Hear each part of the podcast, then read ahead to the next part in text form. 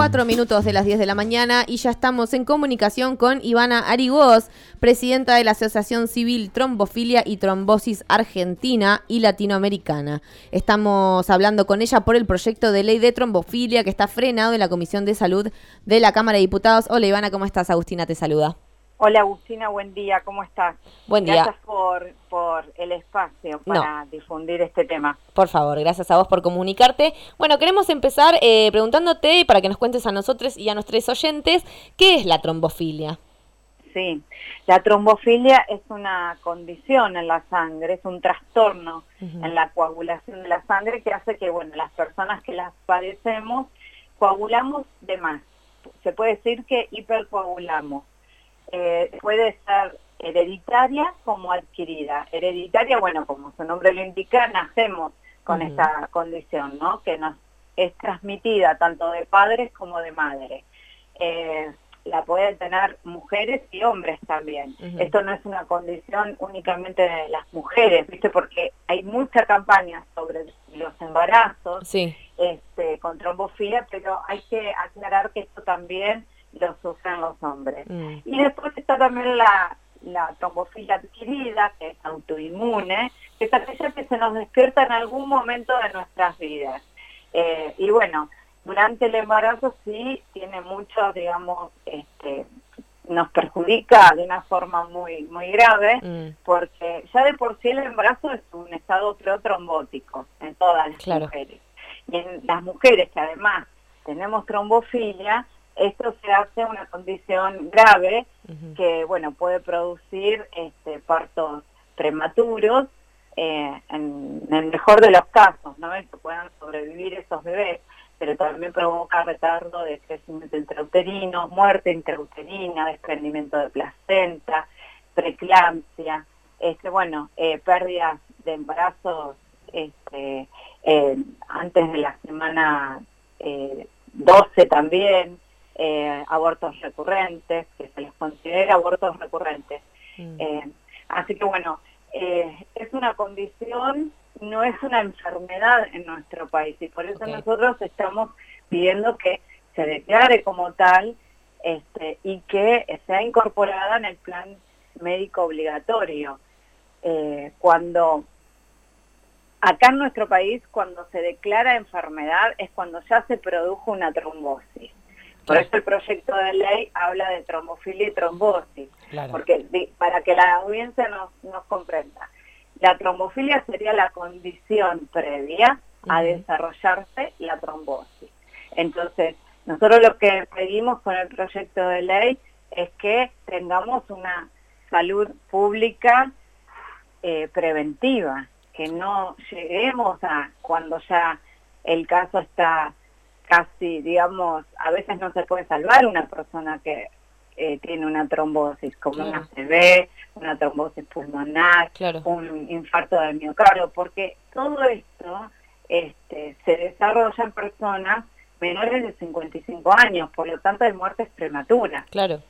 ¿Y, qué marco daría esta ley de trombofilia? Digamos, ¿qué acciones permitiría y empezaría a, tomar desde, desde un área de, salud del Estado en el, caso de que esta ley se empiece a implementar? Bueno, el proyecto de ley, eh, básicamente el espíritu del proyecto de ley es el diagnóstico oportuno. Y vos me vas a preguntar, Agustín, bueno, pero ¿cuándo es el diagnóstico, se puede dar el diagnóstico oportuno en estas personas? En la consulta médica, nosotros pedimos que se indague al paciente en la consulta médica sobre los antecedentes familiares trombóticos. Entonces vos vas a ver que hay un denominador común en estas personas que generalmente tienen una historia familiar eh, de estos casos que hablábamos. Entonces ahí se detecta a ese paciente de riesgo, se dice, de padecer trombofilia, se lo derive a un hematólogo, que es el especialista en esta enfermedad, para realizar los estudios, que no son estudios de rutina, son estudios especiales, por eso no, no se les hace a toda la población, y tampoco pretendemos que sean realizados a toda la población, porque sería un dispenso económico, este, sino que lo que nosotros necesitamos es que se detecte a ese paciente de riesgo, que se lo derive un especialista y se le realicen los estudios.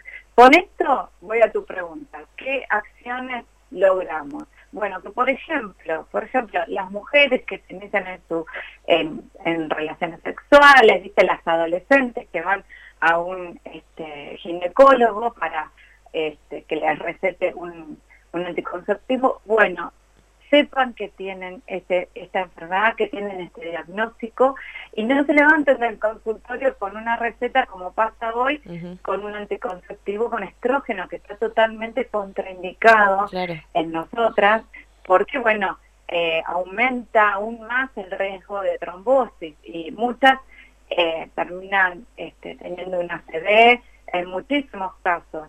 Este, eso por un lado, y por el otro, siempre hablando en este caso de las mujeres, eh, también lo que lograríamos es iniciar eh, un embarazo, desde el primer embarazo, la búsqueda de embarazo o no, bueno, porque quedaron embarazadas, con un tratamiento para evitar el aborto recurrente o la muerte prematura de ese bebé. Bueno, eh, justamente estamos mirando que hay un estudio que se hizo en Estados Unidos y que lo publicó la Universidad Austral, que determinó que entre el 80 y el 90% de los embarazos bien diagnosticados y con el tratamiento indicado llegan a término, que es Exactamente. y, sin diagnóstico ni tratamiento solo el 5% logra hacerlo.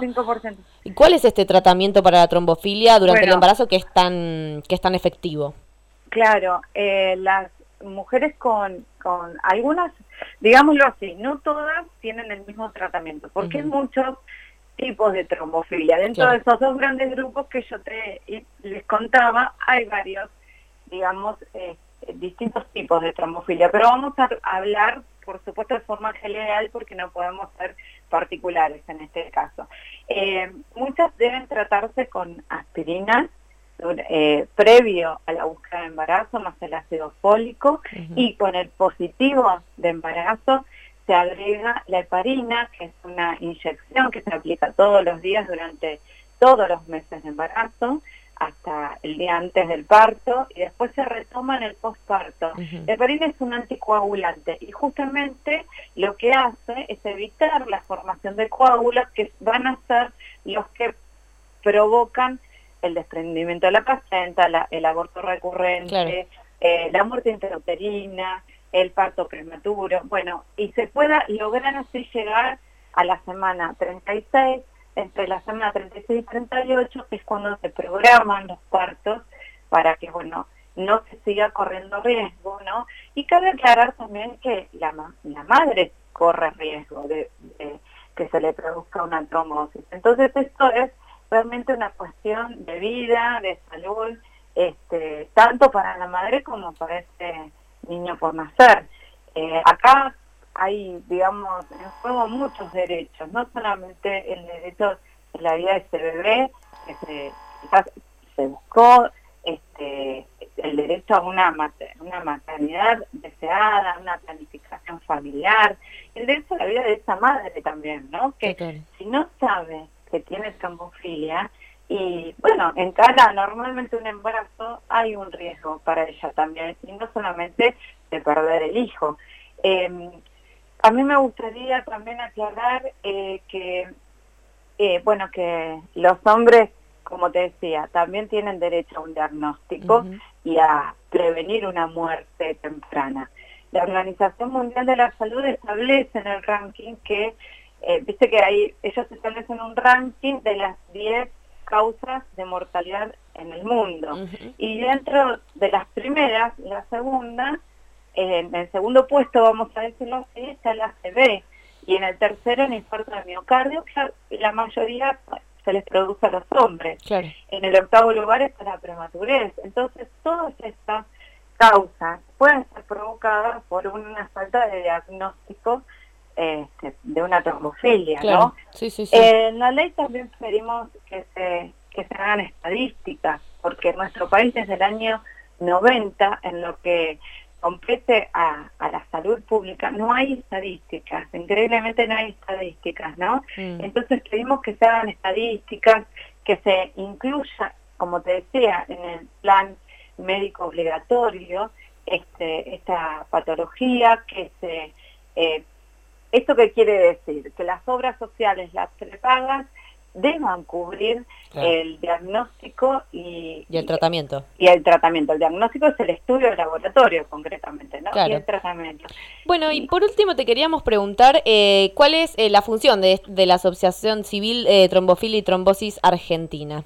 Bueno, la, nosotros nos formamos ya hace varios años con el objetivo de asistir a todos aquellos, primeramente empezamos con las con los embarazos, porque era lo que nos había unido, ¿no? este, y asistir a aquellas mamás que comienzan un embarazo y que no tienen la oportunidad de que las prepaga, las obras sociales son muy reticentes a cubrir este tratamiento y es muy costoso. Entonces tenemos una red de donaciones en todo el país, eh, donde aquella mamá que terminó ya con su medicación eh, pone el sobrante en la red y esta mamá que empieza, bueno, se le dona. Eh, también asistimos desde otro lugar, digamos, no solo el embarazo, sino también casos de trombosis. Tuvimos que empezar a ampliarnos, hay casos, también de personas con cáncer que necesitan esta medicación y no se las cubren. Eh, apoyamos todo lo que es el avance científico, hicimos un convenio con el laboratorio CEP Biotech desarrolló y va a implementar ahora en este año un test para, para laboratorios, ¿no? Para que puedan ser detectadas de una forma más fácil y un acceso, digamos, más a, todo aquel que quiera saberlo, más simple, un test para para evaluar y detectar las trombofilias hereditarias. Eh, estamos, digamos, siempre muy activos informando a las redes, Agustina, a mí me gustaría aclarar una cosa antes que terminemos la charla, y es que, ¿por qué pedimos por esta ley? Y para que la audiencia lo sepa, es que el protocolo médico actual establece que una mujer debe pasar por tres abortos recurrentes o tres pérdidas de embarazo para recién ahí eh, ser derivada a un especialista y ser, eh, digamos, investigada y estudiada por es caso de trombofilia. terrible, terrible.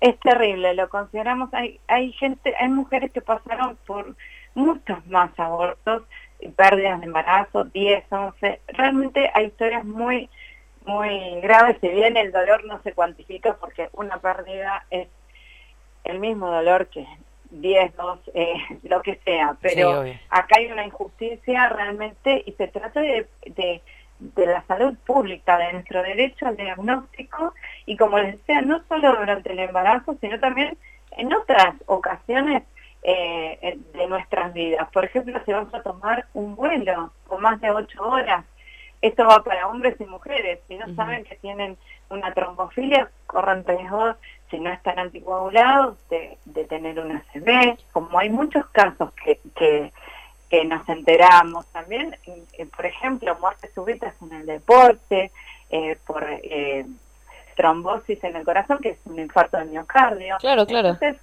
hay tantas, digamos, hechos durante la vida, no solo el embarazo, que debemos prevenir y evitar muertes tan tempranas. Sí, sobre todo si, si está la posibilidad de hacerlo. Instagram y Twitter, todos pueden ir a seguir arroba trombofilia y trombosis argentina. En Instagram arroba ivana.arigos, en Twitter Ivana Arigos, todo junto. La verdad, muchas gracias por traernos esta información, Ivana, y esperamos volver a hablar pronto. Muchísimas gracias a ustedes, a las dos Agustinas, gracias a toda la audiencia y bueno, estamos para lo que necesiten. Muchísimas gracias, un beso grande. Un abrazo grande. Gracias.